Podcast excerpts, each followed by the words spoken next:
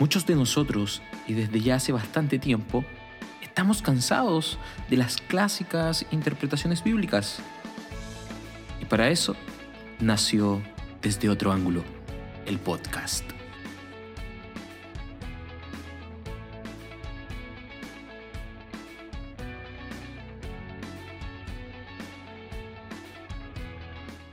Hola, hola amigos, ¿cómo están? Aquí estamos en el primer capítulo de Desde otro ángulo. Bueno, un podcast que desde hace algún tiempo eh, quería partir. Quería hablar y, dar a, a conocer mis pensamientos, a dar a conocer mis opiniones al respecto. Y así como mencionaba en la introducción, yo creo que sin lugar a duda muchos de ustedes ha tenido esta sensación de... "Mm, Pero, ¿qué más hay? ¿Qué más hay en este texto bíblico? ¿Qué más hay aquí en esta historia? Porque he escuchado ya 20 veces esta misma prédica y todos los predicadores, aun siendo distintos, llegan al mismo lugar. No sé si te ha pasado, pero a mí sí me ha pasado ya bastantes veces. Y, y a raíz de eso fue como nació esta idea de poder tener un podcast donde donde dejar otra interpretación, así como como titulé el podcast, eh, otro ángulo, otro ángulo de vista a los textos, otro ángulo, eh, quizás ese ángulo eh, que puede ser cuestionado por algunos o aceptados por otros, otros pueden decir qué está hablando este tipo, pero bueno, eh, es mi opinión, es a raíz de las cosas que he ido estudiando estos últimos años, siempre, tratan, siempre tratando de tener una, una buena hermenéutica a través de estos, a través de la Biblia y de las historias y pasajes bíblicos que vamos a estar observando por todo el tiempo que dure este podcast. Eh, así que espero que para ti sea de interés poder, eh, poder oír un, un nuevo ángulo, una nueva interpretación acerca de, de esos pasajes que hemos escuchado ya mil veces. y si es así, si te sirve, si aprendes de esto, eh, puedas dejar un comentario, puedas escribirme a mis redes sociales. Y así juntos seguir creciendo. Y si algún día tienes alguna historia y me digas, Jonathan, eh, ¿qué hay detrás de este pasaje? ¿Qué hay detrás de esta historia? Así poder analizarlo juntos. Bueno, esta, esta es la idea del podcast. Espero que, que te pueda servir, que puedas aprender. Así como yo también me, me desafío al, al poder escribir, al poder aquí estar frente al micrófono y, y hablarles a ustedes. Mis ideas, mis pensamientos, las cosas que, que yo creo. Así que no sé si te ha pasado alguna vez, bueno, yo creo que sí, a todos nos ha sucedido alguna vez que hemos oído hablar del, del rey David. Sí, el rey David, aquel que cada vez que escuchas su nombre quizás se te viene a la cabeza el hombre conforme al corazón de Dios o el rey de Israel. Y también está toda esta historia que también se puede venir rápidamente a tu cabeza, que hemos oído desde, desde la escuela dominical. La historia de David y Goliat. Esta historia que yo creo que sin lugar a dudas ha sido una de las más predicadas eh, a través de la historia. Bueno, en todos los años que tengo dentro del, del Evangelio, del cristianismo, de poder seguir a Jesús, la he oído miles de veces. No, no miles de veces, pero sí la he podido oír ya muchas veces. Yo creo que tú también. Y, hagamos un recuento de esta historia. Eh, generalmente cuando oímos hablar de esta historia, lo primero que nos dicen o, o una de las conclusiones que, sacan los predicadores es que debemos ser como David. Debemos ser valientes como David. Debemos ir, pararnos en el frente de batalla y derribar al gigante. Ahí también hay diversas interpretaciones de las cinco piedras que tomó, piedras lisas. Eh, pero así es como nos dicen, tienes que ser David. Y no tienes que tener la actitud que tuvo el pueblo, de estar atemorizados ahí, tiritando de miedo porque se levantó un paladín, un, un guerrero filisteo que, que medía alrededor de 3 metros. Y no debemos atemorizarnos por, por este Goliat. Que muchas veces, ¿qué es lo que te han dicho acerca de Goliat? Goliat simboliza tus miedos. ¿Cuántas veces te han dicho eso? Debes pararte frente a tus miedos y derrotarlos, derrotar a esos gigantes, a, ese temor que te paraliza, eh, que te limita, que no te deja avanzar, que no te deja conquistar. Bueno, esta es la historia que se encuentra en el capítulo 17 del libro de Primera de Samuel. Así es, ahí se encuentra esta historia. Y, y creo que cada vez que te han hablado de esta historia, te han dicho lo que acabo de mencionar. Y sí, es verdad, muchas veces nosotros tenemos miedos y nos paralizamos. Muchas veces nuestros miedos parecen gigantes. Eh, ¿Por qué? Porque puede ser que tienes una... Tienes una personalidad más introvertida. No eres tan extrovertido como yo. puede que tengas una actitud completamente distinta y es válido. Yo creo que cada uno de nosotros tenemos distintas personalidades, unos más temerosos, otros que se desafían más y, así. También encontramos esta otra, esta otra arista que generalmente nos están desafiando a, a salir de nuestra zona de confort, en la zona cómoda de nuestra vida. Y sí, es verdad, también debemos salir de ahí. Y algunos dicen que el pueblo estaba ahí, en esa zona, atemorizados, en un lugar cómodo, esperando que quizás alguno de sus guerreros, o quizás el mismo rey, rey Saúl, pudiera ir a pelear contra, contra Goliat. Ahí es como movemos este pueblo atemorizado. Bueno, ese es el, ese es el ángulo común. Ese es el ángulo que has oído hablar. Pero, ¿cuál es este otro ángulo el cual te vengo a ofrecer y en el cual he pensado, en el cual le he dado vueltas varias veces, analizando el texto, haciendo una, exégesis de, de ello? Eh, porque bueno, me, encanta de todo lo que es eh, poder, poder estudiar la Biblia, me gusta bastante, e interpretar y, e invertir tiempo en esto. Me gusta dar clases también. Así que vamos a, a ello.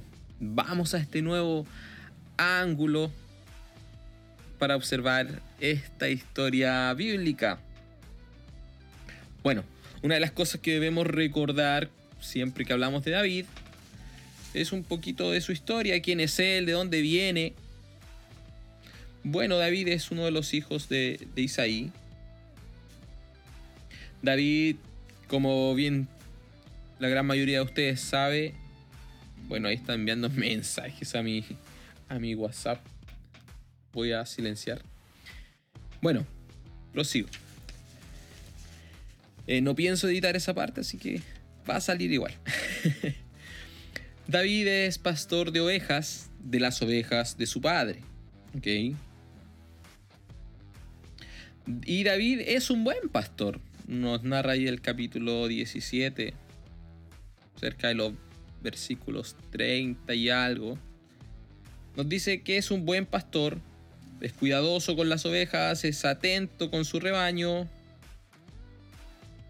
Eh, es un pastor preocupado. Todos conocemos, mismo David dice que él mató osos, leones, se había enfrentado con, todos ellos. Así que realmente era preocupado por sus ovejas. Y a raíz de este elemento importante de la vida de, David, eh, me gustaría entrar a este nuevo ángulo. Este ángulo quizás un poquito más agudo. Espero que sí. bueno, una de las cosas que podemos ver a través de toda la Biblia es que siempre vamos a encontrar a Cristo, a Jesús. Sí, lo vamos a encontrar desde el Génesis hasta el Apocalipsis. Vas a encontrar al Cristo. Y, y la pregunta aquí es, ¿dónde está Cristo? en esta historia. Si yo veo a un David que se va a ir a pelear con un gigante. Sí, en esta historia está, está inmerso ahí. ¿Y qué nos dice esta historia? O, cómo te quiero hacer ver a Cristo. Bueno,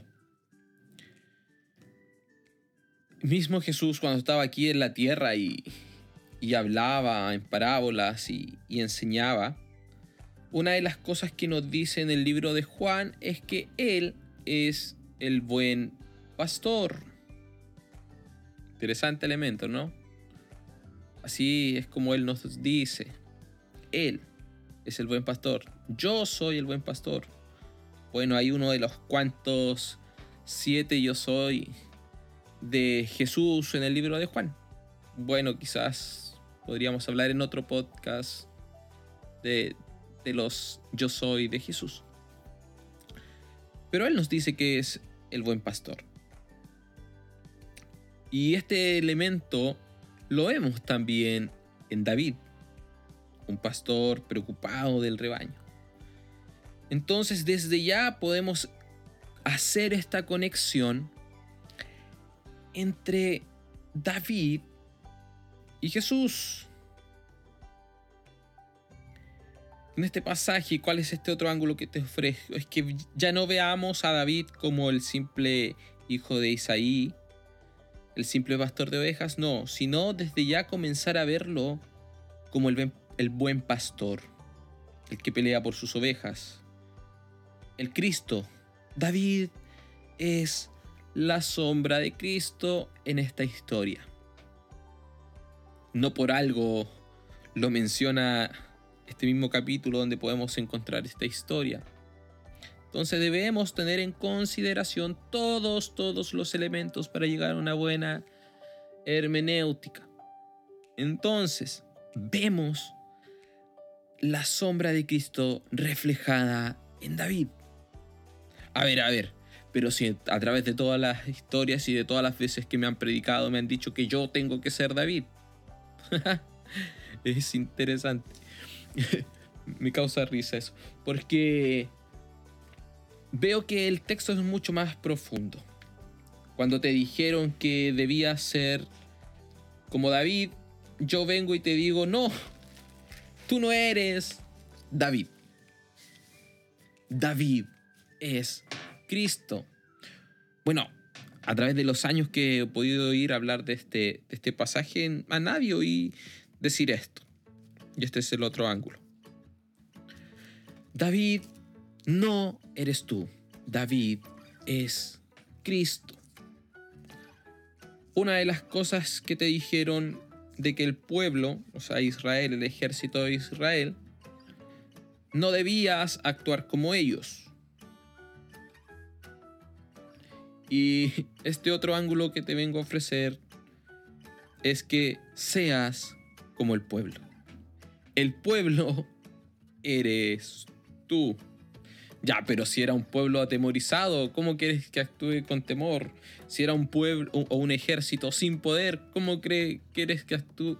¿Cómo quieres que actúe de esa forma, sin poder? Sí, el pueblo debe ser tú. ¿Sabes por qué? Una de las cuantas verdades bíblicas nos dice así, que nuestras fuerzas nosotros jamás podremos. Ah, interesante, ¿no? Mismo Pablo nos, nos llama la atención o nos exhorta también sobre esto. de que ya no vive el mismo, sino Cristo vive en él. ¿Esto qué nos quiere decir? Que ya no es en sus propias fuerzas, sino es en las fuerzas de Cristo. Entonces debemos ser como el pueblo.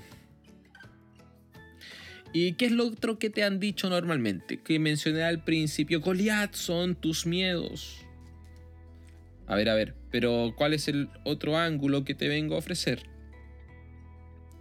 Goliat no son tus miedos. Goliat no son tus miedos, sino más bien Goliat es el pecado. Sino más bien Goliat es la muerte. Sino más bien Goliat es son todas aquellas eh, expresiones que Satanás, el diablo, coloca en frente a ti o en tu vida, tu propia vida. Sí, Goliat no son tus miedos. Bueno, haciéndote un, poquito, un pequeño resumen de estas tres nuevas perspectivas. Israel debe ser tú, ese sin poder, porque en sus fuerzas no puede. David no eres tú, sino más bien que David es Cristo. Y Goliat no son tus miedos. Goliat es el pecado, es la muerte. ¿Ok? Entonces, ¿por qué te ofrezco este nuevo ángulo? Por lo que te acaba de decir. Si tú vas a pelear con tus propias fuerzas, si tú te crees David, creyendo que vas a derrotar a aquel Goliat, que vas a derrotar el pecado, que vas a derrotar la muerte, no. No es así. Debes reconocer más bien de que no tienes poder, de que no tienes fuerza. Debes reconocer tus miedos. Debes reconocer lo que Israel estaba reconociendo en, aquel, en aquella historia. El pueblo de Israel estaba atemorizado. Pero debemos, cuando reconocemos esto, cuando manifestamos esto, porque el, el ejército lo manifestaba, por eso se, se entera David de esto. Cada vez que tú manifiestas tus debilidades es cuando le permites a Cristo luchar por ti. Sí, es interesante esto. Quizás está ahí saltando en tu cabeza esto, esto nuevo y me alegra, me alegra. Cada vez que reconoces tus miedos, así como el, como Israel, es cuando aparece Cristo a pelear tus batallas. Es cuando aparece este David a pararse delante de, de tu pecado. Es cuando aparece David a, a colocarse delante para pelear con la muerte. Es cuando dejas a Cristo que actúe. Y esto es maravilloso porque eh, es lo que Cristo Jesús hizo en la cruz. Se paró delante de nuestro pecado y lo redimió. La paga del pecado era la muerte y Él sufrió la muerte por nosotros, mas la muerte no pudo detenerle. Él resucitó. Él ganó la batalla a la muerte. Y todas las potestades, principados, demonios, como quieras mencionarlo, Satanás, el cola de flecha, el colubo, no sé, fue exhibido públicamente para demostrar de que no tiene poder. Este es el ángulo nuevo que te quería comentar, que te quería ofrecer. Espero que puedas reflexionar en ello. Que no te creas el David, que no te creas el David que, se la puede. Sino, más bien deja que Cristo pelee por ti. Reconoce el temor, reconoce que no tienes las capacidades necesarias y que dependes solamente de Él. Depende de Cristo, depende de ese sacrificio. Él es quien pelea. Él, el que, él es quien gana nuestras batallas. Sí, Él es. No eres tú. Recuerda, en tus fuerzas vas a perder la batalla contra el pecado, contra la maldad, contra la muerte. Vas a perder, de seguro. En tus fuerzas no vas a poder. Pero cuando dejas que Cristo aparezca en acción, cuando reconoces y le dices, ¿sabes qué? Yo estoy atemorizado, no puedo ganar, ahí es cuando aparece Él. Pero muchas veces queremos como darle esta ayuda a Cristo, como que queremos darle esta ayuda a Jesús para que pelee por nosotros. Recuerda, ahí estaba el rey Saúl y le quiso dar su armadura David y David no pudo pelear así. No, no pudo pelear así. ¿Ves? Cuando quieres ayudar a Cristo tampoco funciona. Cuando quieres colocar aunque sea un poquito de tus fuerzas, no vas a poder. No vas a dejar a que, Cristo gane tus batallas. No vas a dejar que Cristo derrote y de muerte a Goliat. De muerte a tu pecado, de, de muerte a toda esa influencia espiritual quizás te pueda, que te pueda estar acechando, no lo sé. Pero reconoce frente a David, reconoce frente a Cristo que le necesitas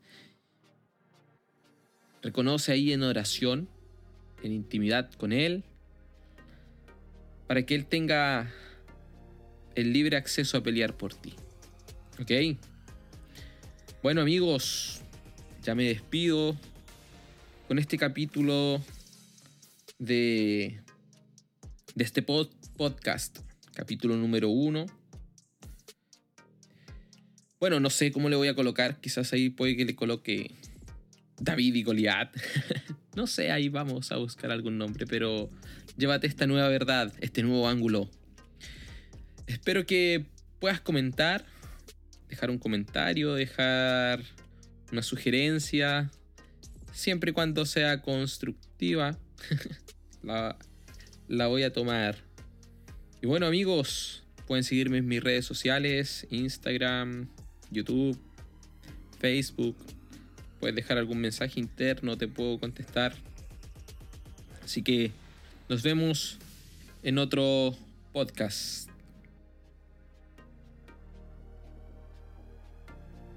Muchos de nosotros, y desde ya hace bastante tiempo, estamos cansados de las clásicas interpretaciones bíblicas. Y para eso nació desde otro ángulo el podcast.